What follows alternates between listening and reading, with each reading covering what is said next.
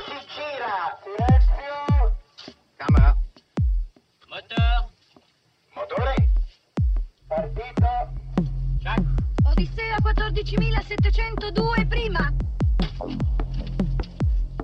Avanti. Azione.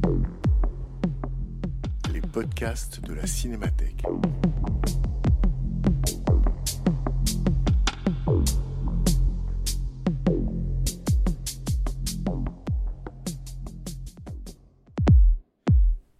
2016, la Cinémathèque française invite une personnalité à programmer quelques séances pour parler des films de sa vie. À chaque séance, projection d'un film, suivie d'une prise de parole et d'un dialogue avec les spectateurs. En mai 2019, c'est le cinéaste et plasticien Bertrand Mandico qui se prêtait à cet exercice en programmant Strangulation Blues, le court-métrage de Léos Carax, et Les Prédateurs de Tony Scott. À l'occasion de cette discussion avec le public, il était accompagné par le critique et enseignant de cinéma Stéphane de Menildo. Rencontre avec Bertrand Mandico et Stéphane de Menildo, animée par Bernard Benoliel.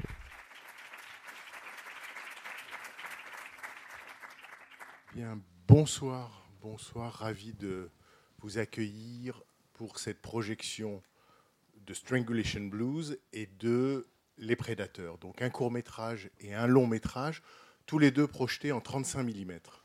Euh, J'ai le plaisir d'accueillir évidemment Bertrand Mandico, qui est le grand ordonnateur de ces séances, et euh, qui a invité cette fois-ci Stéphane Duménildo. La règle du jeu, vous la connaissez pour la plupart d'entre vous. Euh, une rapide présentation avec euh, Bertrand et, Stéphane.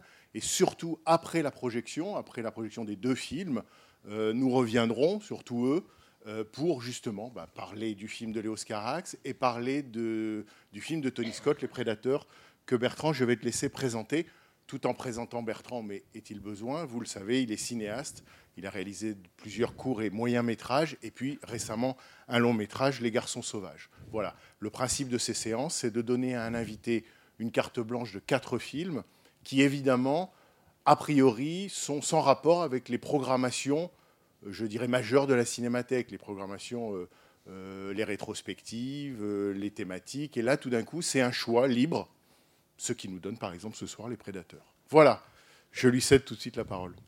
Ben bonsoir. Eh bien, euh, oui, et, tu, tu m'as proposé effectivement quatre, euh, quatre, quatre, films, quatre soirées, et comme j'en veux toujours plus, euh, j'ai essayé d'en de, de, passer un cinquième. Quoi. Enfin, j'ai même réussi, puisque le film qui, qui, qui, va ouvrir la soirée, c'est Strangulation Blues. Alors, c'est pas parce que c'est un court métrage et qui passe en première partie que c'est un film mineur, au contraire. C'est un film majeur pour moi. C'est le, premier film de Léos Carax et vous allez voir, euh, il, est assez, il est assez rare, hein, il a été très peu projeté. C'est un film qui, contient, euh, j'allais dire, tout, son cinéma. C'est un film très très puissant. Et puis on reste sous le signe des années 80 avec euh, Les Prédateurs de Tony Scott, euh, qui est un film qui m'avait beaucoup marqué quand je l'ai vu. Moi je l'ai découvert en, en VHS. Et euh, un, on en parlait tout à l'heure, mais c'était un film plutôt mal aimé par les cinéphiles euh, et les critiques. Euh, donc voilà, Co comment revoir Les Prédateurs aujourd'hui? Moi, je trouve que c'est un film qui a, qui a très bien vieilli. Et, et alors, j'en je, je, profite pour te passer la parole, Stéphane. Et peut-être tu, tu, voulais présenter Stéphane Oui, bien sûr. Pré Présente-moi. Bah, je te présente. Stéphane Duménildo. C'est l'homme qui a écrit beaucoup sur les vampires, et en particulier, une des raisons pour lesquelles Bertrand l'invite, c'est qu'il y a 5 ans, 6 ans, ouais, à peu près, ouais. aux éditions Rouge Profond, euh, Stéphane a publié un ouvrage qui s'appelle Le Miroir Obscur, sous-titré Une histoire du cinéma des vampires, et où évidemment il consacre des pages inspirées, mais comme l'ensemble du livre, à, à, ce film de Tony Scott. Et ton amour de Bowie aussi. Oui, bien sûr, bah oui, évidemment, parce que euh, c'est un film qu'on a tous découvert vu notre génération au moment de sa sortie, et qui euh, coïncidait à deux choses, c'est-à-dire avec, euh, avec aussi une période de gloire assez phénoménale de David Bowie. Alors pour ce qui n'est pas considéré comme ses meilleurs albums, c'est-à-dire Let's Dance, mais c'était là quelque chose, une version euh, obscure, en effet, de, de David Bowie, et tout à fait charismatique. Alors les, les Prédateurs, en effet, c'est un film qui est mal aimé, c'est presque quasiment un film maudit, d'une certaine façon. Un film qui n'est pas tellement vu que ça. Euh, donc peut-être ça explique euh, deux séances qui ont eu du succès, la, dont celle-ci. Euh, mais qui est en même temps un film fondamental sur l'histoire du cinéma des vampires, puisque ça crée une rupture assez, assez énorme. Une rupture à la fois dans le personnage du vampire, qui va donner lieu créer la, la figure du vampire moderne, dont même les, les Twilight, etc., seront les, les héritiers. Euh, et qui en même temps une rupture d'image, euh, d'image même pas euh, pour le film de vampire, mais pour le, cinéma en, général. Donc ça, on en parlera, on en parlera un peu plus après la, après la projection. Donc euh, ça va vampiriser plein de choses, la publicité, le vidéoclip, le rock, etc. Voilà, bonne projection.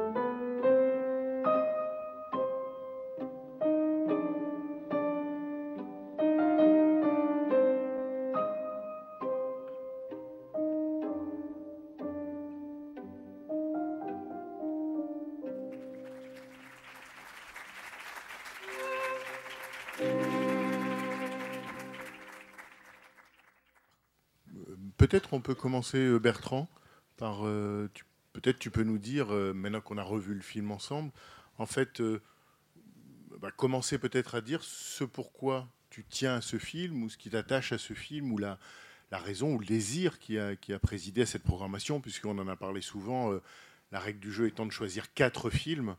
C'est évidemment un jeu avec une règle très contraignante, c'est qu'il n'y en a que quatre, et dans les quatre, tu as souhaité montrer celui-ci. Donc p- pourquoi tu es si attaché à ce film? Ce que, ce que- j'aime dans, ce film, ce sont ces paradoxes. C'était à la fois un film euh, qui a, marqué beaucoup de gens qui l'ont vu, et c'était aussi un film qui était très, mal aimé par la critique. Euh, et- pour moi aussi, c'était un film assez emblématique du, début des années 80 et euh, de, tout un courant cinématographique. On peut, on, peut, on peut associer ce film au, au- au film de Paul Schrader des années 80, enfin cet esthétisme comme ça. euh, La Féline la féline, ouais, la féline. Et pour moi, c'est American Gigolo euh, qui ouvre peut-être euh, la voie de, de ce travail très, très précieux dans, dans, dans la façon de, de- de mettre en scène. On est loin de la fièvre des années 70, quoi. Ça, en tout cas, ça, passe, ça passe par ailleurs. Et puis, euh, cette dimension très anglo-saxonne, quoi. Je, moi, je, vois une continuité du travail de Nicolas Roeg euh, dans le montage parallèle comme ça, dans, cette, dilatation du récit, cette explosion du récit, et puis ensuite la figure moderne du vampire. Parce que, comme tu le disais tout à l'heure, Stéphane, euh, voilà, le, vampire était toujours représenté au cinéma avec, euh, avec toute sa, panoplie, euh, sa cape, euh, son château, la chauve-souris, etc. Et puis, il y a, y a l'idée de, de, de- de- la croix, hein, de la religion, l'idée de la nuit aussi, enfin du jour, je veux dire le, jour qui est l'ennemi du vampire. Et là, bah, bah, Tony Scott s'en débarrasse totalement. Il remonte à l'Égypte ancienne, il, fait de la figure du vampire un, personnage de, de déesse comme ça qui ne, craint pas le jour. Et, euh, ce film euh, est très anglais. À un moment donné, il y a une phrase comme ça, il dit oui, mais c'est un Européen, euh, c'est une Européenne, pardon. Donc elle fait des cadeaux. Il- voilà, il y a, cette dimension très, européenne et très anglaise dans ce film. Et je trouve que c'est hum, autant la figure du vampire que hum, relecture aussi de, de Dorian Gray. Euh, C'est-à-dire que ce, personnage qui ne vieillit pas et, euh, euh, qui fait vieillir ses anciens amours, hein, c'est-à-dire quand elle n'aime plus, elle se déleste des personnes avec qui elle a été, c'est eux qui vieillissent à sa place. Je, trouve- je trouve que c'est quelque chose de vraiment très très très intéressant et, assez unique. Quoi. Peut-être qu'effectivement, c'est l'explication qui n'est jamais donnée dans le film, c'est-à-dire que on, ne peut pas comprendre pourquoi tout d'un coup il vieillit ou il vieillit, sauf peut-être à penser qu'effectivement il y a un non-dit, enfin quelque chose qu'elle ne formule jamais, c'est qu'effectivement euh, elle cesse d'aimer, alors qu'elle a fait promesse d'aimer, toujours. Et dans les critiques d'époque dont tu parlais en introduction, dans les, au début des années 80, une des nombreuses critiques qui revenaient sur le film, c'était que tout d'un coup, Bowie, enfin le personnage de Bowie était atteint d'une sorte de dégénérescence subite, sans aucune euh, explication, raison. Et là, on retrouve toujours euh, fondamentalement le, le désir de vraisemblance qui, qui- qui anime les, les spectateurs, y compris cinéphiles ou critiques, et qui, même dans un film de genre, disent oui, mais c'est pas logique. Même dans un film de vampire, c'est ça qui est, Ouais. qui est étonnant. Mais ce qui est, ce qui est intéressant, c'est qu'on a, euh, c'est presque la suite d'un autre film, qui est un film belge d'Henri Cumel, qui s'appelle Les Lèvres de sang, qui est à peu près la même histoire avec une vampire qui est une descendante de la comtesse Bathory, qui, euh, qui va elle aussi euh, se chercher une nouvelle compagne. Qui est Delphine Seyrig, Delphine donc Seyrig. sa, sa marraine dans Podane. Oui, c'est ça, voilà, c'est ça qui est étonnant, c'est qu'il y a une, une- sorte de vampirisation de Delphine Seyrig à Catherine Deneuve pour jouer quelque chose qui se ressemble, euh, qui se ressemble quand même beaucoup. Et, euh, et donc c'est vrai qu'il y a, il y a donc sans doute une, une- une- quelque chose de très européen à l'intérieur de, de ce film, de- des prédateurs. Mais il y a quand même quelque chose, je pense, qui, parcourt le, temps et l'histoire de vampire, c'est-à-dire que est-ce qu'on aimerait être vampirisé par Bela Lugosi? Alors ça, les spectatrices des années 30, elles disaient oui, bien sûr. Elles lui envoyaient des lettres d'amour par, euh, par paquet entier. Euh, est-ce qu'on aimerait être vampirisé par Christopher Lee? Alors dans les années 60, juste avant le, le, boom des Beatles, etc., euh, Christopher Lee, évidemment, aussi les Anglaises disaient oui, on veut être vampirisé.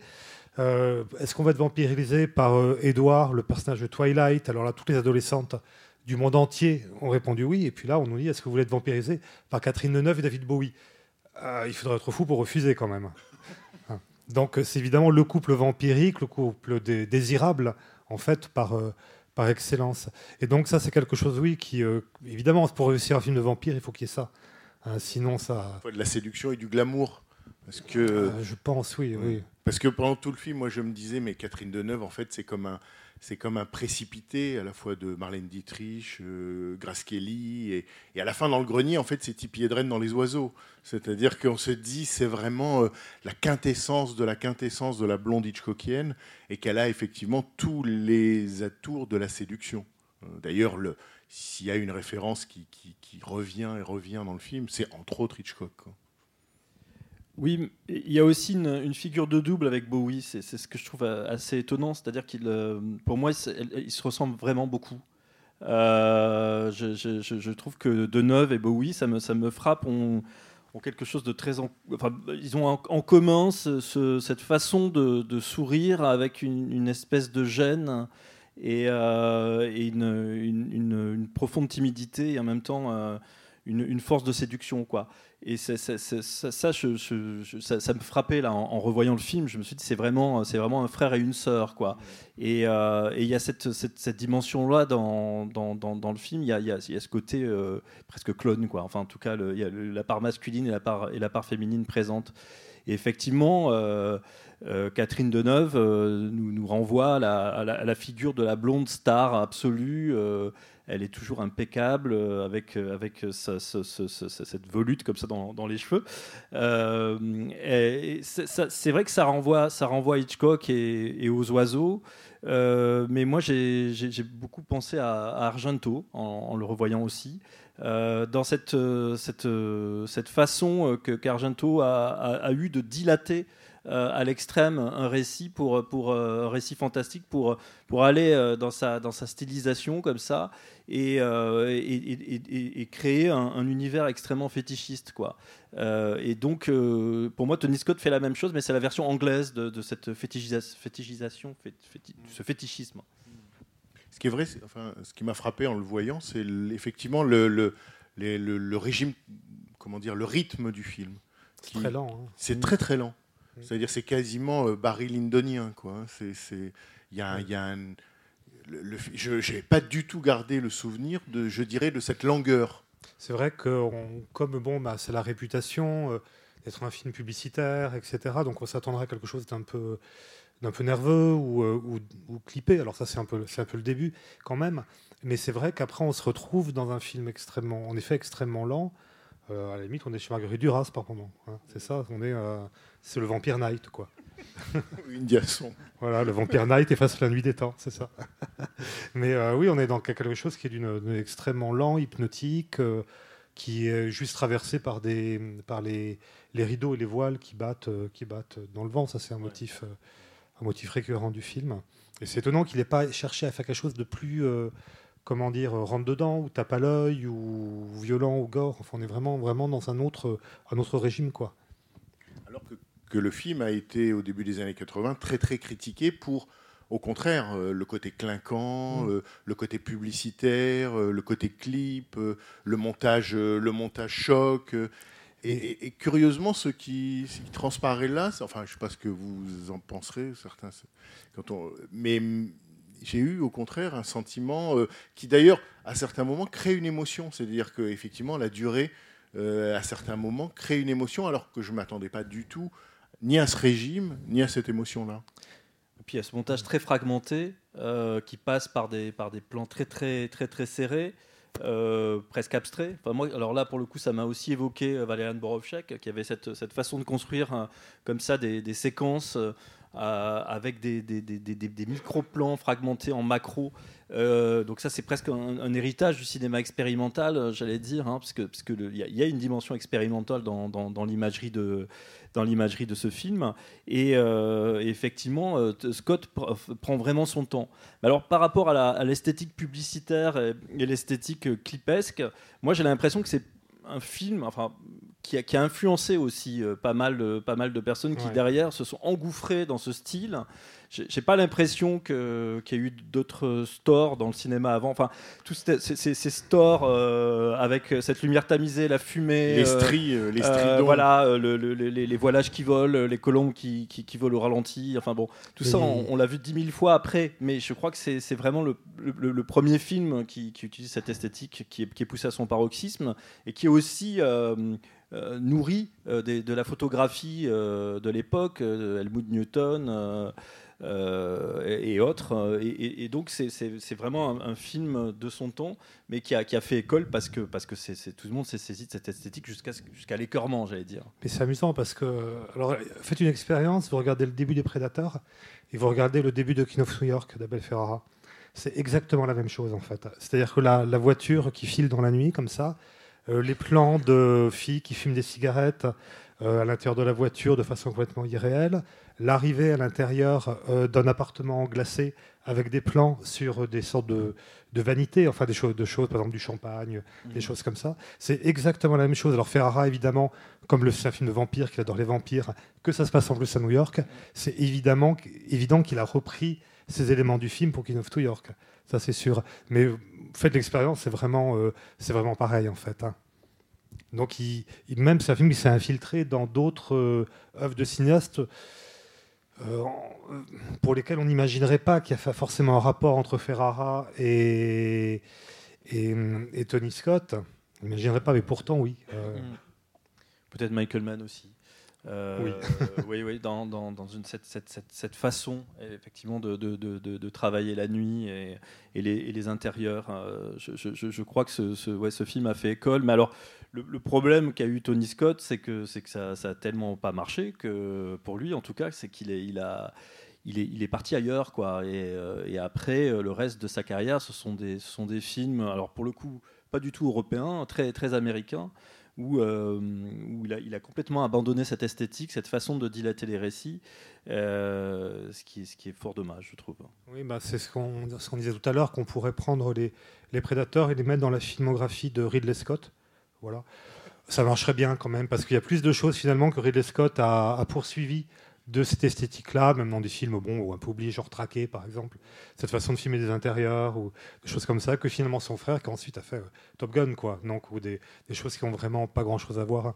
D'ailleurs, euh, quand on voit les réminiscences euh, historiques de Catherine Deneuve et de David Bowie, quand ils se souviennent de leur rencontre, on pense sous l'Ancien Régime, sous une forme d'Ancien Régime, on se dit, ah oui, comme dans les duellistes. Oui. Mais en fait, les duellistes, c'est de Ridley Scott et pas de Tony. Oui. Mais mais il y a effectivement comme ça une sorte de porosité peut-être entre, entre les deux. Bah, les deux ont été très très influencés par, par Barry Lyndon. hein. Là, là, il y a- là, là, là, on a les mêmes, les mêmes, la même musique, euh, ces ambiances tamisées. Donc euh, c'est vraiment un film qui a été très important pour eux, euh, manifestement. Quoi. Alors Tony est plus, euh, oui, Tony est, est plus jeune que Ridley, donc c'est celui qui doit, euh, qui doit faire ses preuves avec le frère qui, qui, a- qui a- qui a- qui avance à grands pas. Euh, euh, au début de sa carrière, Tony Scott a fait deux courts métrages que, je- que je trouve très beaux, euh, dont un qui est, enfin c'est un court métrage et un, film de commande pour la BBC, et un, film qui est une adaptation d'Ambrose Bierce et qui est, euh, qui est de cette veine-là, quoi, qui est, fantastique, extrêmement dilaté. Euh, c'est un soldat qui est qui, est pris dans, des, dans, des, dans une, une bâtisse qui s'effondre sur lui, qui veut se suicider. Enfin, c'est assez sombre aussi. Euh, C'est-à-dire que ce, que ce que nous raconte euh, Tony Scott est, assez sombre, mais euh, voilà, il enveloppe de, volutes et, de choses agréables qui font que, le récit passe. Mais c'est vraiment une histoire de désamour. C'est-à-dire que, que, que, Deneuve, enfin le personnage de, Catherine Deneuve, a l'habitude qu'on ne lui résiste pas, qu'on tombe amoureux ou amoureuse d'elle. Et là, pour la première fois, ça marche pas. Et, euh, et c'est comme ça que Suzanne Sarandon va prendre sa place. Et d'ailleurs, à la fin, elle a, trouvé la solution. Suzanne Sarandon, elle a, pris un couple. Euh, donc c'est un, un trio, quoi. hein, voilà, c'est une, autre- possible. Mais il y, a- un rapport aussi entre, euh, je trouve, Catherine Deneuve et ce que fera justement Ridley Scott avec Blade Runner, avec Roy Beatty, c'était Roger Howard. Ce sont des personnages un peu équivalents aussi, c'est-à-dire des dieux tombés sur Terre, quoi, des dieux déchus, Hmm. Qui ont traversé. Bon, pour l'un, il a traversé des galaxies, l'autre, elle a traversé le temps. Euh, mais ils ont, c'est aussi deux personnages blondes. Enfin, en plus, Roger Howard est très Bowie-esque dans, euh, dans Blade Runner. Donc voilà, là aussi il y a un rapport, et ce sont des personnages qui se retrouvent piégés sur Terre, donc il y a quelque chose d'un peu christique, mais ça c'est très évident dans Blade Runner, qui vont se trouver piégés sur Terre et piégés dans des appétits humains et des sentiments humains, alors qu'ils devraient être des dieux, euh, libérés de ce genre de choses. Et hum, ça, bon, bah, ça j'en parlais un peu dans, dans mon livre là, sur les vampires, c'est qu'il y avait une, un côté de- des vampires de la consommation aussi. C'est-à-dire qu'il y a quelque chose qui n'est ici, Oui. c'est-à-dire que Dans- Ah, oui. Ouais, ouais, dans, dans les prédateurs. C'est-à-dire qu'on a pour la première fois quelque, chose qui va être en- vraiment euh, multiplié et copié, c'est les vampires en boîte de nuit. Hein, ça, après, on va le retrouver partout. euh, les vampires New Look, en fait, ou New Wave, euh, qui vont en boîte de nuit pour consommer, pour, euh, pour, euh, pour manger, pour Trouver de la chair fraîche. Oui, c'est ça. euh, et qui vont comme ça, qui se servent comme ça, une sorte de garde-manger du monde, euh, du monde de la nuit. Alors ça, c'est vraiment une rupture parce qu'avant, bah, le vampire, il y avait quelque chose de l'élection amoureuse, quand même. Euh, alors ça, c'est encore présent, mais bon, le vampire, comme Bela Lugosi, c'est pour ça qu'on dit Bela Lugosi's dead au début.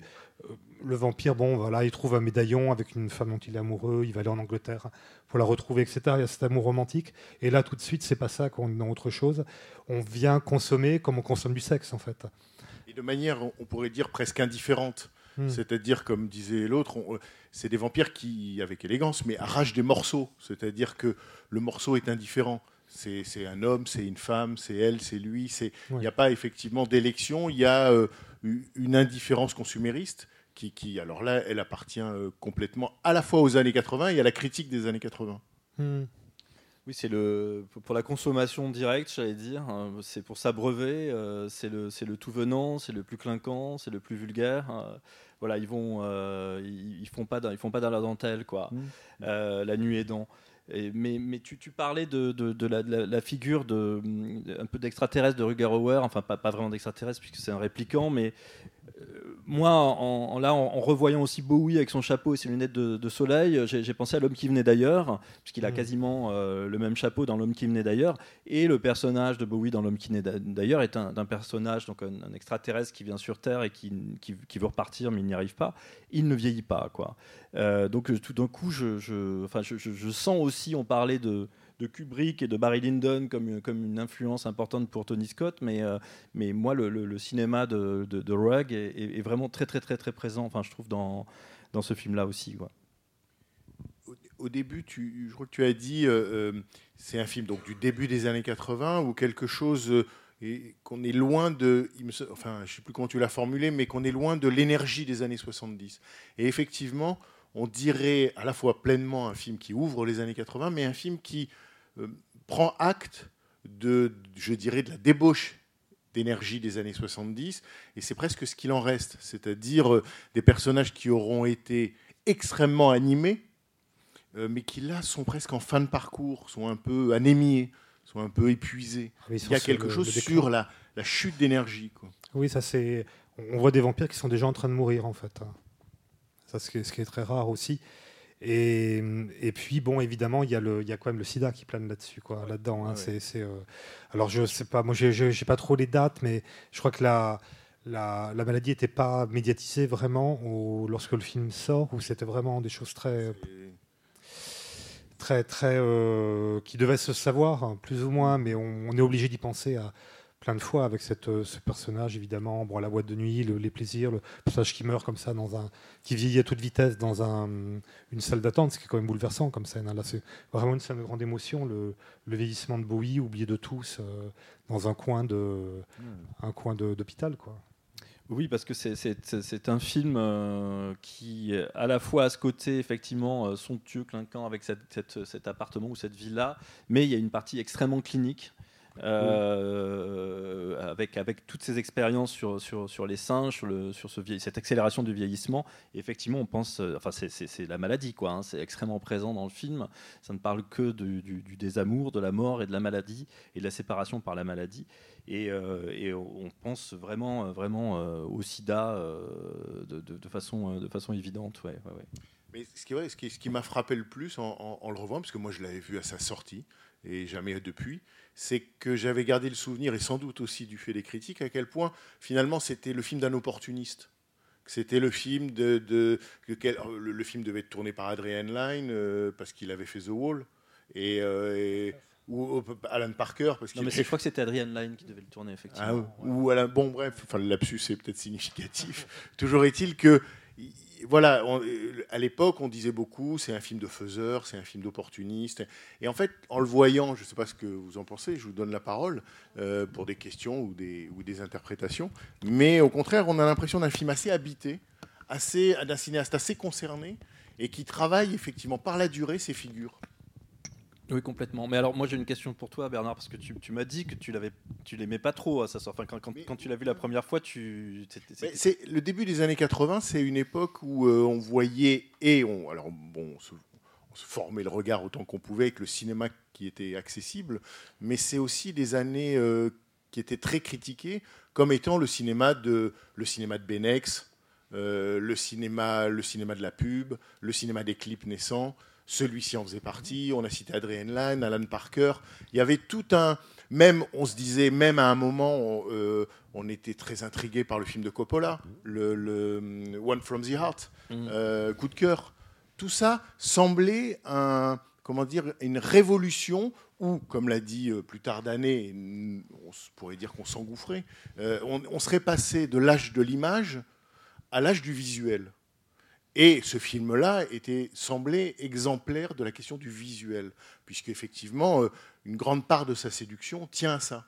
Euh, on regarde comment elle est habillée, on regarde les boucles d'oreilles, on regarde le, rouge à lèvres, on regarde la- les volutes dans les cheveux. On est tout le temps attiré par des, fétiches ou des relances, des signes qui, captent l'attention.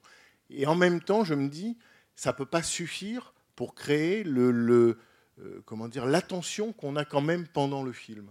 Ces relances-là ne peuvent pas suffire à créer à la fois notre participation. Il y a une participation de l'œil évidente, mais il y a aussi quand même, étonnamment, une émotion. Mais ce qui est intéressant aussi, c'est que maintenant on est habitué à des images euh, très numériques, très léchées. Je pense à Neon Demon, par exemple, Neon Demon qui est l'équivalent des prédateurs de maintenant, à peu près. Et là, en fait, on se retrouve devant une image, en plus, comme on s'est projeté en, en 35, une image qui est extrêmement chargée, granuleuse, qui est vraiment une image de cinéma, en fait, qui, euh, qui aussi met le, cinéma en avant de cette façon-là. Peut-être qu'il y a ça aussi qui qui, euh, qui maintenant en fait nous, nous fait voir euh, peut-être autre chose aussi. Qu'on a gagné à le voir en 35 mm. Oui, oui, Là, oui. enfin, on gagne souvent à le voir en 35 mm les films, mais là on gagne parce qu'effectivement il y a euh, quelque chose n'est pas figé, il reste une, il reste une vie quoi. Non, mais tu parlais d'Hitchcock tout à l'heure. Il y a quelque chose de très apprêté dans les, les personnages Hitchcockiens, la coiffure, etc. Enfin, vraiment euh, impeccable. Et après, les années 70 ont donné un grand coup de pied là-dedans en essayant de, de- de- de- de retrouver un naturel, des personnages vraiment qui sont dans la vraie vie, avec la sueur, la, la barbe, etc. Et là, il y a un retour, il y a un retour à cette, à cette, à cette stylisation, quoi. Et euh, c'est peut-être, c'est peut-être ça qui a gêné, mais finalement, il y a euh, von Steinberg extrêmement stylisé. euh, il utilise des voiles aussi. Enfin, donc, donc. Mais euh, ce qui a sans doute desservi le film aussi, c'est encore des choses qui font sourire maintenant, c'est-à-dire le- le- l'orgie de ralenti, euh, ou les effets d'époque, c'est-à-dire euh, les, patins à roulettes, euh, le- le t-shirt mouillé. Euh, bon, euh, neuf semaines et demie, hein, c'est aussi la Euh, même. euh, bon, De Sonone n'était pas encore là. non, non, Ça, non. ça- mais ça- ça- ça bon, va, ça va, ça va suivre. venir, Ça va, venir. ça va. Oui, oui, tout ça va être, va être avalé effectivement euh, et, et- et ressassé et, et resservi à toutes les sauces. on est dans, là, on est dans les origines d'un réservoir, euh, on pourrait dire iconographique, Ouais. qui va servir pour toutes les années 80. Et c'est- ce qui est intéressant aussi, c'est c'est que c'est un, un film de vampire qui sert à ça. Comme si la figure du vampire permettait aussi de, de jouer sur le temps, de jouer sur les ralentis euh, plus nat- naturellement, alors qu'ensuite ça va être plutôt des films érotiques euh, ou des, euh, ou des polars ou des choses comme ça. Mais même, même euh, Rumblefish de Coppola, il y, a des- il y, y a des parentés. hein. La, la- la bagarre euh, au début de Rumblefish, l'érotisation des corps, euh, la stylisation des, des- des- des personnages. Et puis pareil, il y a des colombes qui volent, de la fumée, euh, des fumées qui bougent, des, des lumières qui bougent. Enfin, on, est, on, on retrouve, on retrouve comme ça des, des- des effets, même, même chez ces, ces grands cinéastes des années 70 qui, dans les années 80, vont, vont renouveler leur esthétique. Et euh, bon, moi, Rumblefish, c'est un, de un de mes films préférés de Coppola. hein. Par exemple, je, je sais que euh, pendant longtemps, il a, il a été moins aimé, mais, mais je crois qu'aujourd'hui, il est, il est revenu au goût du jour. Oui, allez-y. Oui, euh, bonsoir. Bonsoir. En revoyant le film, j'ai repensé à quelque chose, un film qui a précédé de quelques années et qui est aussi une coproduction anglo-saxonne sur- avec euh, le Dracula avec Frank Langella, dans lequel je trouve qu'il y a vraiment une érotisation des corps qui annonce vraiment euh, les prédateurs. Je ne sais pas si vous l'avez vu ou pas, mais moi ça m'a beaucoup rappelé en le revoyant là. Ben, euh, je peux répondre peut-être oui, oui, en effet, puisque le, oui, alors le Dracula avec Fran- Frank Langella, c'est un film de Jeune Madame, euh, que Jeune Madame tourne après La Fièvre du samedi soir. Donc là aussi, il y a une, une continuité entre le Latin Lover, le nouveau Latin Lover, John Travolta, et Dracula, c'est-à-dire Bela Lugosi, puisque c'est adapté en plus de la même pièce qui est à l'origine du Dracula des années 30. Et, euh, et donc, évidemment, il y a que- quelque chose, il essaie de faire passer la charge érotique de Travolta dans une figure plus, euh, plus classique, qui est la figure du vampire. Et il y a des scènes, en effet, où Dracula euh, arrive avec des chemises blanches ouvertes jusque-là. il y a des flashs rouges, même, qui rappellent les, images de boîte de nuit. Et il y a aussi, et ça, c'est un film qui est en effet très intéressant, très charnière, c'est que en fait c'est un film qui appartient au monde de la nuit new-yorkaise, le Dracula de, John Badham. C'est-à-dire que bah, les, les noctambules, ils allaient au Studio 54, voilà la, grande boîte de nuit où allaient Warhol, etc. Et puis ils allaient à Broadway voir, euh, le Dracula avec, euh, euh, la, pièce de théâtre originale avec Frank Langella. Et puis ils retournaient au Club 54 où il y avait des candélabres, qui- ça ressemblait à un décor de la Hammer. Donc il y a quelque chose, oui, c'est un moment vampirique aussi des années 70 euh, qui se, poursuit en effet, je trouve, dans les, euh, dans les prédateurs. Puis cette dimension queer euh, qui est, qui est extrêmement présente euh, dans, dans le film, hein, euh, sur euh, les, rapports, euh, les rapports sexuels, l'une allant avec l'une, l'un avec, l'autre. Enfin, c'est- complètement open, j'allais dire. Et puis cette, idée aussi qui, est, qui, est, qui, moi me, plaît beaucoup, c'est que le, le, vampire n'existe que par sa victime, enfin sa proie. Euh, si sa proie ne veut plus de lui ou ne s'intéresse plus à lui, le, va- le- le vampire n'existe plus. Donc euh, finalement, euh, euh, la, la- la proie est tout aussi, tout aussi importante que le vampire, et c'est ce que prouve le film à la fin. C'est-à-dire que le, le vampire n'est rien sans sa proie. Quoi. C'est ce qu'on dit des couples sadomasochistes, que le, le- le vrai maître, c'est le masochiste. Euh, oui, bonsoir. Euh, donc en voyant le film, j'ai quand même été assez... clairement, je suis, un peu choqué par le- l'esthétique pub. Et euh, vous avez beaucoup parlé de l'image, mais pour moi, ça vient aussi beaucoup du son, énormément du son qui, ont été des sons qui ont été beaucoup réutilisés ou peut-être beaucoup utilisés avant, mais en tout cas qui sont très euh, ancrés dans les années 80. Euh, et, les sons un petit peu jouent, enfin en tout cas pour moi, ont contribué au fait qu'il y a eu une espèce d'écœurement. c'est vous qui avez utilisé le mot écœurement. Et euh, voilà, je voulais savoir ce que vous en pensez. Si vous pensez aussi que ces sons-là ont influé euh, après ou s'ils venaient d'avant. Ou, euh, Et ça, c'était la première question. Et ensuite, j'ai- pas compris le parallèle que vous faites avec Rumblefish, parce que moi aussi, c'est un de mes Coppola préférés. Et pour le coup, pour moi, il me paraît pas du tout clipesque ou pubesque, Rumblefish. Peut-être dans cette utilisation de la couleur un peu spéciale qu'il a. Mais voilà, j'ai pas bien compris où vous vouliez en venir avec Rumblefish. Merci. Alors, pour le son, en ce qui concerne le son, moi je trouve qu'il y, a un- très beau travail sur le son, mais alors qui est, vraiment effectivement euh, très, euh, très tape, à l'oreille. Euh, donc avec une, véritable efficacité comme ça et, des sons qui peuvent avoir une certaine agressivité. Alors moi j'ai l'impression que que ce film est, euh, aussi euh, une sorte de maître étalon par rapport, au son. hein. Euh, C'est-à-dire que ce- cette, utilisation comme ça du, son agressif, de ces ruptures d'image aussi, hein, puisqu'il y a beaucoup au début euh, de, ruptures de texture d'image. Il va, il va utiliser la vidéo en refilmant l'écran en macro. euh, il va même euh, euh, zoomer dans sa propre image, donc on va avoir une, montée de grain. Donc il y, a- un travail de, texture qui, s'apparente pour le coup au cinéma expérimental, même le travail sur, le son. Mais lui l'enrobe comme ça avec une sorte de crème fouettée euh, qui serait ces, ces, ces- ces- volutes, cette, cette douceur euh, musicale euh, qui est en contraste. Quoi. Moi, c'est ce, ce que j'aime beaucoup, c'est le côté extrêmement contrasté. Et effectivement, une fois de plus, hein, on, on dit tiens, c'est très publicitaire, mais c'est la pub qui s'est plutôt inspirée de ce film que l'inverse. Et Rumblefish, pour moi, c'est c'est- surtout la séquence de. Je, pensais à la, séquence de bagarre euh, dans, les sous-sols où euh, l'esthétique comme ça est, poussée à son paroxysme, extrêmement stylisée. Et je trouve que, que Rumblefish est un. En gros, Coppola, quand, euh, quand il utilise le, noir et blanc pour Rumblefish, il le fait pas pour des raisons financières, mais c'est un choix esthétique. quoi. Et euh, c'est un choix esthétique euh, qui, euh, qui, renvoie à un cinéma ancien, mais qui veut être dans une certaine modernité et qui s'inspire d'une photographie de l'époque. hein. Euh, c'est la photo, les photos de Larry Clark, mais aussi de, photographes beaucoup plus sophistiqués. Et euh, l'esthétique de, Rumblefish va être euh, pompée euh, dans la pub, dans les clips. Enfin, ça va être extrêmement repris. C'est pour ça que je, pour moi, ce sont des, films hein, euh, voisins. C'est pas, c'est pas, ça raconte pas la même chose. C'est pas le- les mêmes types de personnages. Mais quand Mickey Rourke à la fin euh, est euh, en, co- en contre-jour sur la moto avec les mouettes qui s'envolent, bon, bah, c'est une image qui va être reprise euh, dans 10 milliards de clips, quoi. Donc voilà, c'est Rumblefish, euh, les, les- les Prédateurs euh, ou La Féline euh, de Paul Schrader ou American Gigolo voilà, sont, sont des films euh, avec euh, des esthétiques très très fortes et qui, euh, qui malheureusement, j'allais dire, vont devenir à la mode. Et cette, euh, cette idée de film qui devient à la mode, c'est quand même incroyable parce que ça, ça peut devenir un poison, ça peut même tuer la qualité du film.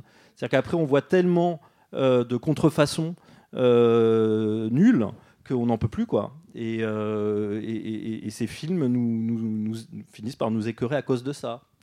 Euh, voilà. Mais euh, oui, pour le son, lorsqu'au début il y a David Bowie qui dit euh, Ice, comme ça, il y a un travail sur le son, on, on entend un son de Lynch. Hein, Il y a vraiment, vraiment quelque chose de ça. Quoi. Oui, je pense que effectivement tu as raison. hein. On, a- on pense beaucoup à Lynch dans, ces- dans cette, cette utilisation du son. euh. Le, le travail aussi sur la musique, euh, le, morceau de Bauhaus qui est, qui est découpé au début euh, de façon très, très violente. Ça, on va retrouver ça dans des scènes peut-être, euh, par exemple les, certaines scènes de Twin Peaks, le film. Il y a des scènes comme ça aussi, avec des, la scène de la, boi- de la, du bar, par exemple.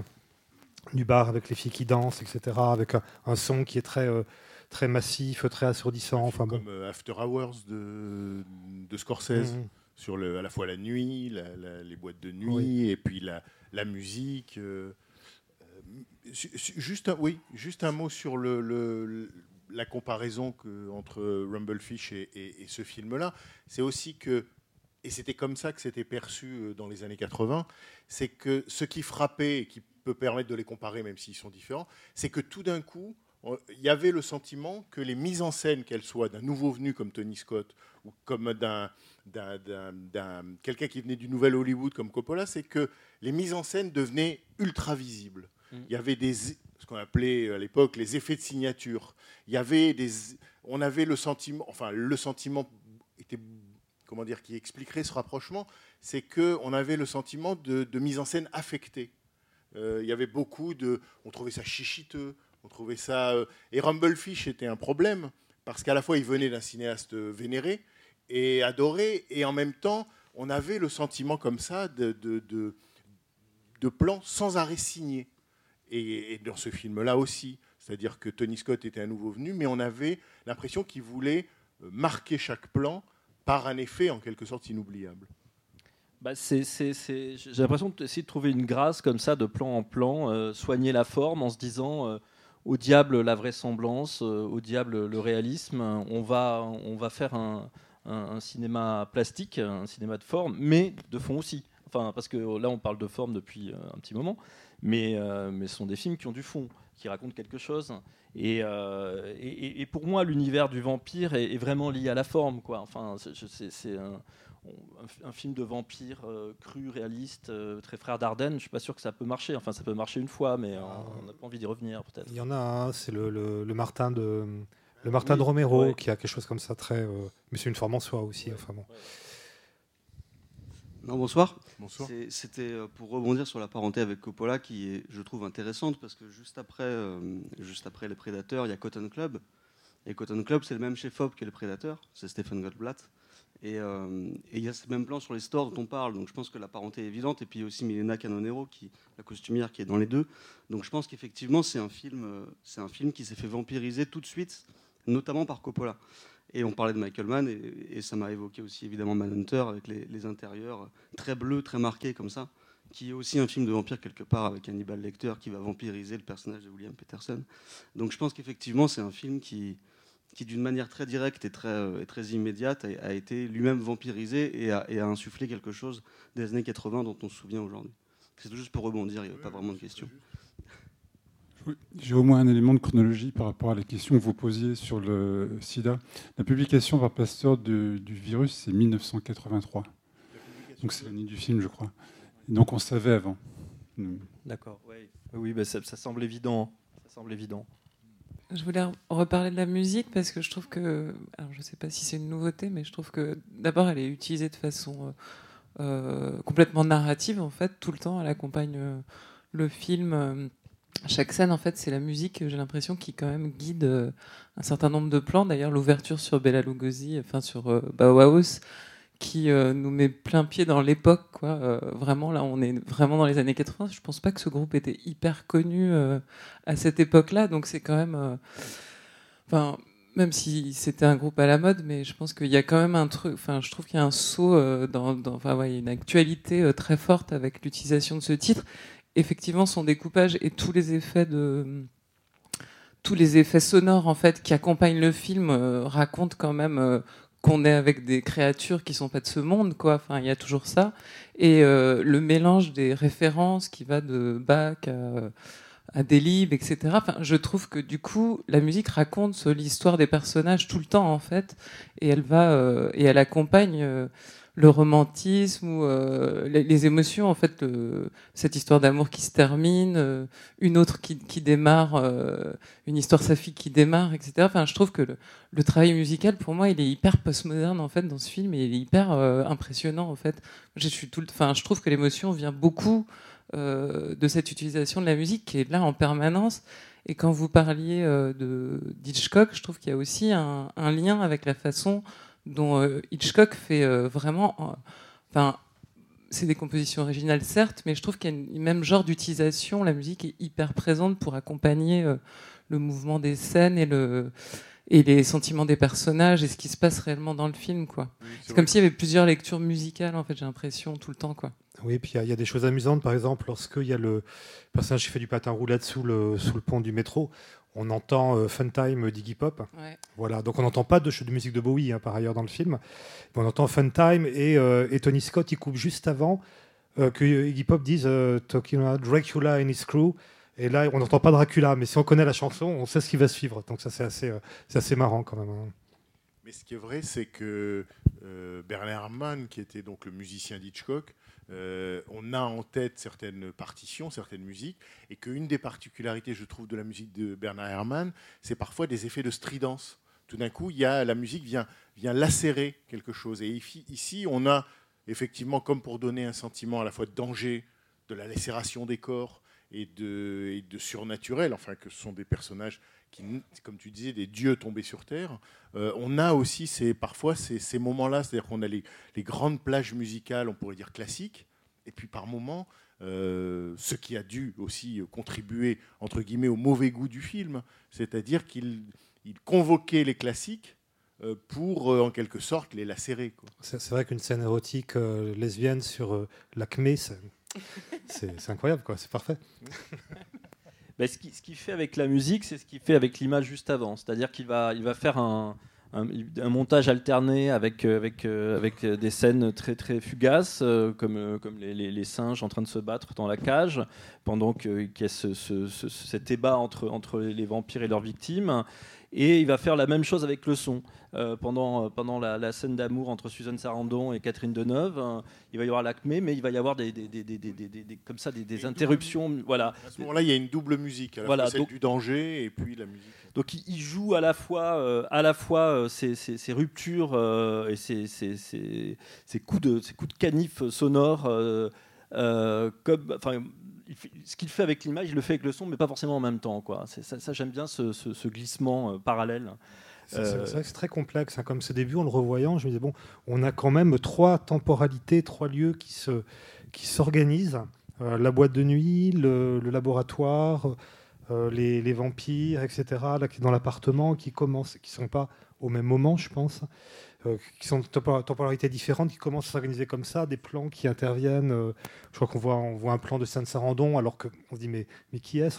C'est quand même assez étonnant, quand même. hein, c'est très, euh, extrêmement sophistiqué, en fait. hein. Ben oui, il y a ces trois séquences qui devraient s'enchaîner. Euh, mais, mais voilà, elles Ouais. s'interpénètrent. A, on finit par la séquence de, par la, séquence de la clinique, euh, la, la séquence de l'appartement des vampires est au milieu et la boîte de nuit au début. Mais voilà, il y a, un- il y a une, une interpénétration. euh, il commence à y avoir des petits bouts de l'un dans l'autre jusqu'à ce qu'on reconstitue le puzzle. quoi. Et ce qui est intéressant aussi sur les, les singes, euh, c'est qu'en fait, il reprend la même euh, organisation qu'au début du Dracula de Todd Browning et aussi de la marque du vampire, qui est d'intercaler des plans d'animaux euh, sur l'appareil. Et déjà dans le Nosferatu de, Oui, de et déjà, Bourneau. et déjà dans Sferatu, bien sûr. Ouais, donc ça, c'est ça se fait en fait là aussi dans une tradition. Les plans du singe, ben, c'est comme euh, en effet le, le polype de, de Murnau, et puis euh, les, les armadillos, les tatous de, de Browning, euh, une guêpe aussi, euh, etc. Donc là, là, là, il est dans une tradition aussi. Une tradition qui voudrait que le vampire soit d'une espèce euh, Oui, différente. différente. Oui, allez-y. Oui, bonsoir. Bonsoir. Euh, ce serait juste une remarque, en fait, c'est que ça me faisait beaucoup penser à des plans de Fassbinder. Et je voulais savoir s'il y avait pensé, parce qu'on voyait euh, dans le plan où elle a la voilette, on, on a l'impression que c'est le Ah mariage oui. de Maria Brown. Et puis il me semble que Catherine Deneuve, elle avait joué dans Querelle. Je sais pas si c'est elle. Non. C'est Jeanne Moreau. Ah non, ouais, c'est Jeanne Moreau. Mais euh, en tout cas, ça me faisait beaucoup penser à, à l'univers de Fassbinder dans Effie Brief aussi. Véronique Avos aussi, qui est aussi Ouais. une histoire de vampire. Ouais. Mm. Voilà. Mais- la, la voilette, oui, la, la voilette. De... Mais C'est vrai que le, le film, je ne sais pas pour euh, Fassbinder et je ne sais pas si pour Tony Scott ça pouvait être une référence. Encore que, à l'époque, me semble-t-il, dans les années 70 et début des années 80, les cinéastes, me semble-t-il, se regardaient beaucoup plus entre eux. Euh, bon, je, Bah, ça, bah, je sais pas dire. Et Querelle aussi et, et, et Véronique Avos sont des films très esthétisants aussi, hein, euh, où, où l'esthétisme est, est un peu poussé à son paroxysme. hein. Euh, Véronique Avos, euh, avec euh, ses, ses bl- ses blancs et noirs, euh, euh, ces blancs extrêmement laiteux dans les appartements avec la boule disco, euh, l'ouverture avec, euh, avec les filtres stars euh, qui saturent, qui font des croix partout. Enfin, on a vraiment, euh, c'est-à-dire que, que- que il y a- la, la- la fin de Fassbinder, hein, c'est l'esthétisme poussé à son paroxysme. Enfin, c'est un monde, c'est Et par puis, exemple et- dans et le Querelle, monde- complètement déréalisé. Enfin, Oui, il n'y a, plus de- Ouais. il y a plus de plan de la réalité. Oui. D'ailleurs, c'est ce qu'on se dit dans celui-là.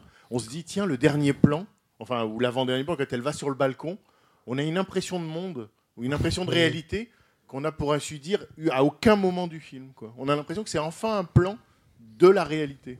On les a de temps en temps quand les gens traversent la route, quoi, qui sont Oui, à deux doigts de se faire peu, écraser. ouais. Ouais. Oui, pas des taxis, quand ils n'arrivent pas à trouver un taxi. euh, c'est le, le monde, ce qu'il a de pire, en fait, euh, pour Tony Scott.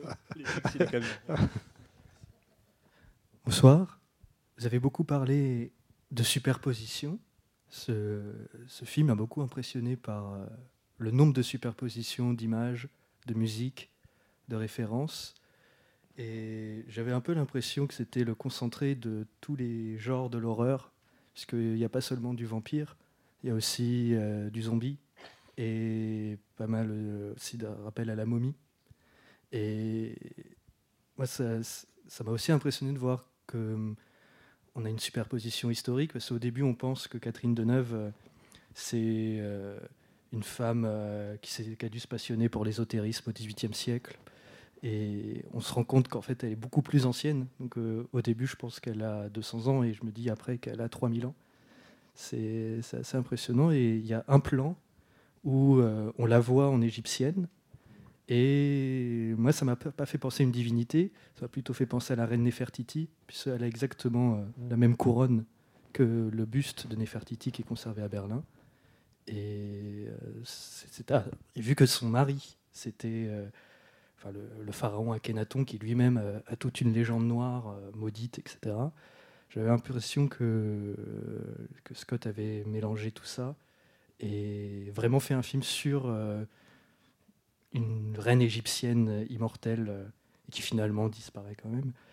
Et je voulais vous poser une question. Est-ce que vous euh, pensez qu'il y a eu d'autres films qui ont autant superposé cette, fin, dans cette manière de, de narration, l'image, la musique, etc.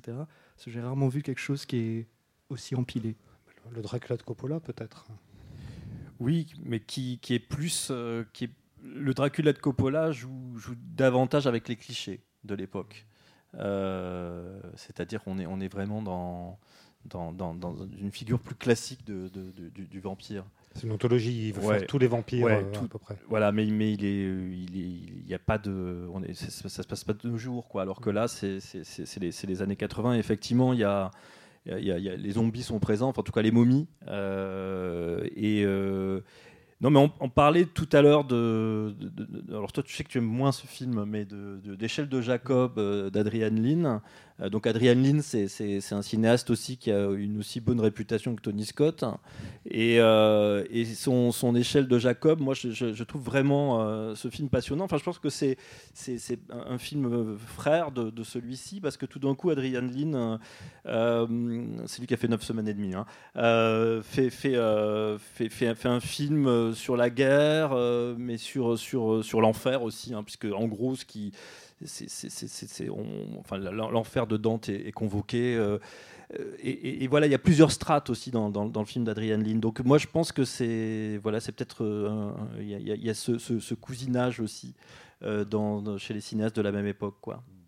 Et pour ce qui est de, l'Égypte, en fait, il y a aussi un roman euh, à la base des Prédateurs, qui est un roman de euh, Wesley Strieber, qui entre dans une, sorte de rénovation aussi du vampirisme, euh, qui arrive avec le roman d'Anne Rice. La, série Entretien avec un vampire, Le vampire Lestat, etc. Euh, et dans les romans d'Anne Rice, elle, elle fait aussi revenir le vampirisme euh, en Égypte. Donc je pense que, bah, le- en plus, le roman d'Anne Rice est paru euh, euh, dans 77, 78, je crois, donc il est antérieur, donc ça a dû aussi. euh, je me souviens plus si l'Égypte est, déjà dans le roman original des Prédateurs, de Hunger, mais en tout cas, il est dans le, il est chez Anne Rice, donc euh, il y a peut-être eu aussi des contaminations de de ce côté-là. On, est dans une la rénovation du, du vampire, elle est d'abord littéraire quand même euh, aussi euh, pendant les années 70. En plus, c'est super intéressant parce que en Égypte, ils avaient cette obsession de ne pas mourir en se consacrant toute leur vie à la mort et en conservant leur image, puisque si l'image était là, la personne était là, et il suffisait de casser l'image pour détruire tout. Et il y avait quelque chose de ça dans le film aussi. Mais euh, ce que vous dites euh, euh, militerait en faveur d'un film qui a du, j'allais dire, qui a du fond, alors que tout ce qu'on décrit là, c'est-à-dire le jeu des superpositions, les strates, les références, euh, et ce qui a beaucoup aussi desservi le film, et certains de ces films-là dans les années 80 et après, c'est-à-dire qu'on disait, et on a dit, et on continue à dire beaucoup, que ce sont des films bric-à-brac. C'est-à-dire que c'est une sorte d'auberge espagnole, euh, tiens, je te prends un peu d'égyptien, le 18e siècle, je secoue tout ça, et ça donne, euh, et ça donne un film. Donc tout ce jeu de, références, d'écho et de, et de renvoi a aussi énormément desservi euh, cette esthétique, parce que c'était perçu non pas comme de la profondeur, mais comme de la superficialité, et comme une façon de, jouer avec des signes. Et malheureusement, Tony Scott n'a pas poursuivi dans la veine des Prédateurs, parce que s'il avait poursuivi, il aurait pu avoir une œuvre, euh, comme euh, Argento, justement, parce qu'on pourrait faire le même reproche à Argento, mais comme Argento a une œuvre, et puis bon, parce que Peut-être que Suspiria est un film plus, plus fort quand même, peut-être que Les Prédateurs, peut-être. Mais en tout cas, comme il a une œuvre, on peut aussi euh, proposer quelque chose. Voilà, tandis que là, c'est un film unique, bon voilà, mais qui, euh, qui a été poursuivi par d'autres cinéastes aussi, où on retrouve des traces, on dit oui, c'est une époque, c'est... euh, bon. Bonsoir. Euh, tout à l'heure, vous aviez souligné la ressemblance physique entre David Bowie et Catherine Deneuve, et j'ai trouvé aussi que cette même ressemblance physique, on pouvait la retrouver entre Catherine Deneuve et Suzanne Sarandon. Et est-ce que cette dimension du coup narcissique du vampire qui va choisir euh, son partenaire, mais qui, en même temps est un certain reflet d'elle, c'est quelque chose de nouveau? Et est-ce qu'il y a dans toute la culture du vampire, et si en- finalement ça peut pas aussi se relier sur tout ce qu'on a dit sur euh, le côté superficiel, euh, un peu publicitaire, enfin toutes les critiques qu'on a pu faire de cette esthétique des années 80.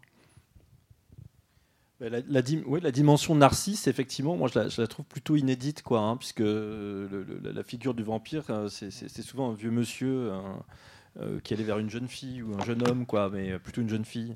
Donc euh, effectivement, là, c'est ce que je trouve vraiment euh, très intéressant, c'est euh, le narcissisme, euh, c'est le le- l'envie de, s'aimer soi-même, euh, l'envie de ne pas vieillir aussi. hein, euh, pour moi, vraiment, il y a un écho avec Dorian Gray évident.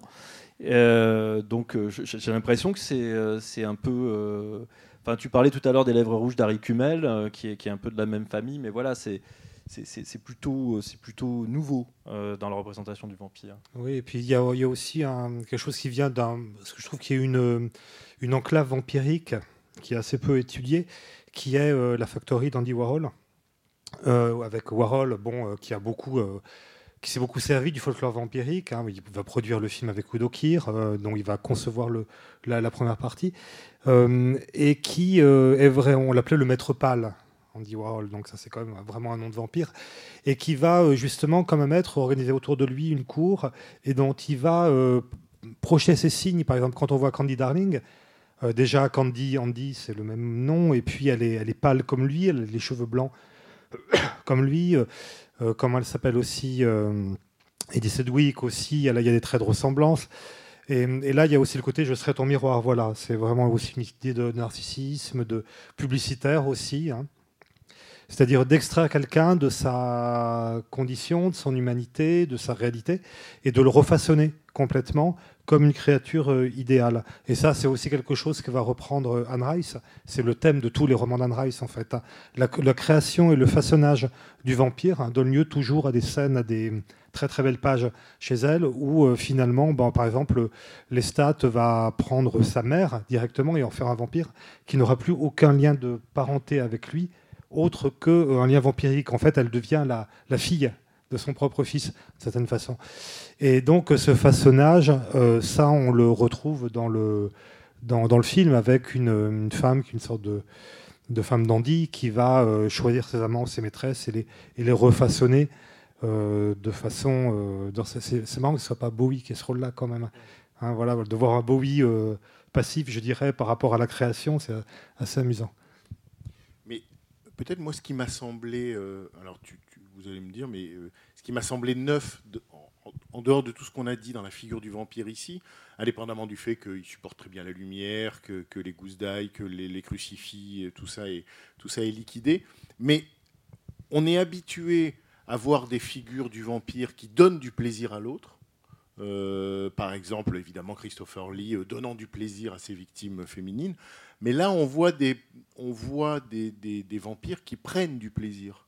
Est-ce que ça, c'est sensible dans le film ou est-ce que c'est neuf Un sentiment que, d'une certaine manière, euh, j'allais dire, l'érotisme circule dans les deux sens.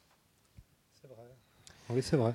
Oui, on sent oui, oui, oui. Et puis euh, on sent qu'ils prennent du plaisir euh, et, et surtout ils n'ont pas, ils sont pas encombrés de ces, ces- ces- ces- ces longues dents euh, qui empêchent de jouir. Euh, Ils ont autour du cou une petite, une petite arme comme ça qui permet d'inciser, ce qui est assez logique et, et de, et de boire le sang. Donc on a l'impression qu'ils peuvent, qu'ils peuvent, qu'ils peuvent, qu'ils peuvent jouir d'autant plus. Euh, c'est- la langue là qui qui qui qui, hein, qui- Ça, les dents se sont rétractées. Il y a Ouais. effectivement le- la trouvaille de la petite dague. Et, ça, je trouve ça aussi, euh, c'est ce que j'aimais bien dans, dans, dans, dans- dans les idées de- de- qui sont dans ce film, c'est qu'il n'y a, pas de dents, quoi. Enfin, il y a. Euh, Il y a une arme pour, pour couper, et puis, euh, puis après, euh, il, il se contente de boire, hein, tout simplement. Donc, d'où la dimension plus, plus érotique et plus, plus sensuelle, je pense, du film. Il n'y a pas de pénétration. Plus érotique, peut-être. Je trouve que le personnage de Deneuve, euh, alors on parle de l'esthétique des années 80, on n'a pas parlé du premier film de, de, Carax, hein, du court métrage qui, était, euh, euh, en début de programme, on pourrait dire. Alors c'est intéressant parce que autant Tony Scott est, fasciné par Kubrick, autant on sent que, que Carax est, fasciné par, la figure de Godard. hein. Mais, après, Carax va, peut-être se, se- Et puis ce débit très, très célinien aussi, hein, dans, dans- dans la, voix off et la voix in. Et après, je trouve que Carax va, va, va aussi euh, faire partie de ces, de ces, de ces cinéastes qui ont, qui ont, qui ont, qui ont travaillé l'esthétique, une esthétique très 80 pour le coup. Et, euh, en voyant Deneuve euh, vers la fin là, du film de Tony Scott, j'ai pensé à une séquence que je trouve sublime dans, dans le X de Carax. C'est Deneuve qui conduit euh, une moto euh, sur la route la nuit avec le rimel qui coule. Tout d'un coup, il y avait un écho évident pour moi entre, les deux personnages euh, ou la, musique de, Bowie quand, Denis Lavant court dans la nuit. Ce qui est vrai, c'est que dans les années 80, on, rapprochait pour les critiquer souvent Benex et Besson, ce qui était là aussi une esthétique qui était, qui était vouée aux gémonies. Et Carax était à la fois une sorte d'héritier du, du, du- du réalisme poétique et en même temps euh, un croisement fulgurant avec l'esthétique de Godard. Et tout d'un coup, lui, il appartenait et échappait euh, à ces, à ces catégories-là. Complètement, mais, mais en même temps, c'est- quelqu'un qui ne renie pas la forme, hein, la, la Mhm. déstructuration du récit, et, euh, et qui, et qui- et qui travaille, euh, qui travaille vraiment le, le fond, le verbe, euh, la mise en scène. euh, voilà, parce que ce- le, le- le problème des, des- des- des- des films de, de, de Benex et de, de Besson, c'est que c'était complètement creux, quoi. Enfin, euh, et des, et- et des- des dialogues épouvantables. Donc là, chez, chez, chez, chez Carax, on, sent, on sent cet héritage, mais en même temps, c'est pas un, ciné, un cinéaste qui, qui, qui- qui renie la forme. quoi. C'est compliqué cette histoire de forme hein, pour, pour, compliqué pour- parce que pour les auteurs. quand- ouais. vu le nombre de films qu'on a cités des années 80, on se rend compte quand même que les, il était tout à fait possible de détester en bloc cette esthétique parce qu'elle était quand même proliférante. hein. Euh, on se souvient de comment s'appelait ce film, le film de Benex. euh, La lune dans le caniveau? il y a eu Non La lune dans le caniveau et l'autre ensuite là avec la balançoire. Comment ça s'appelait? Euh, c'est la lune dans le C'est caniveau. la lune dans le caniveau. Ouais, ouais, c'est ouais. celui-là. Mais- Ouais, ouais. Ah mais- oui, Diva et la lune dans le caniveau. Il y a quand même un abandon. Enfin, c'est c'est amusant le, le rapport justement entre Strangulation Blues et, et les Prédateurs. Je crois qu'il y a, euh, il y a deux fois plus de dialogue et de texte dans Strangulation Blues que dans les Prédateurs, je pense. Et, je crois qu'il y a aussi une idée de l'abandon du texte qui a dû euh, étonner les, critiques les spectateurs aussi. Si on prend Diva, par exemple, je pense qu'il y a un quart d'heure euh, sans aucun dialogue. Voilà, aucun dialogue, tout est visuel en fait. C'est pas si mal, je trouve, d'avoir de tenter ça, finalement, hein, quoi qu'on puisse penser de Benex. Venant d'un cinéma français qui était quand même vachement dévoué au, au texte, au mot d'auteur, à du Jacques Audiard, euh, non, Michel Audiard euh, et compagnie, de faire voilà, un quart d'heure de, de cinéma pur, sans texte, où on, comprend absolument tout, quand même les enjeux, etc., pour montrer que c'est possible. Voilà, on n'a pas besoin d'avoir un, un dialogue euh, ou quoi que ce soit pendant très longtemps dans un film. Et là, c'est un peu pareil, finalement, les, les dialogues, euh, on s'en souvient pas vraiment, ils sont très, très rares. hein. Oui, dans, dans le, dans le Tony Scott, il y a effectivement quatre, quatre, quatre trucs qui sont dits, enfin des informations importantes pour pas qu'on se perde trop, mais, mais il y a une économie euh, extraordinaire de dialogue. Oui, ouais, ouais, ouais. Mais en même temps, euh, je trouve que le, le- le- le verbe euh, dans, le, dans le Carax, cette, cette, cette, cette- cette dimension musicale, hein, euh, de, de- voilà, c'est pour moi, c'est c'est- c'est de, de- de l'ordre de. C'est pas pas le mot d'auteur, c'est de la musique, c'est scandé, c'est euh, encore autre chose quoi. Il y a vraiment une vraie dim- dimension poétique pour le coup. Oui, tous les deux ont un rapport, je dirais, compliqué à l'énonciation claire et simple. Euh, un est dans la raréfaction et l'autre est dans, un, dans une vitesse qui rend finalement la moitié euh, inaudible ou insaisissable. Bah, c'est presque une musique, là, c'est presque un rythme. C'est comme le bruit de la machine à écrire. quoi. Oui, oui, c'est très beau d'ailleurs, hein, cette scène de la machine à écrire. Euh, il, a- il a- il avait tenté de faire un long métrage juste avant ce film, euh, la, La femme rêvée. Et, euh, et le, le- le- le tournage s'est interrompu parce que le, le décor a pris feu ou quelque chose comme ça. Enfin, dé- déjà un peu de malédiction derrière tout ça.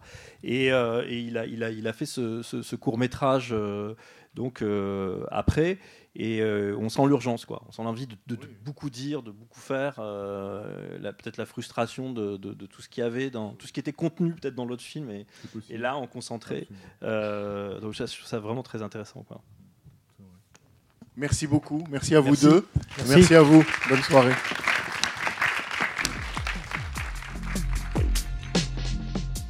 C'était les podcasts de la Cinémathèque française.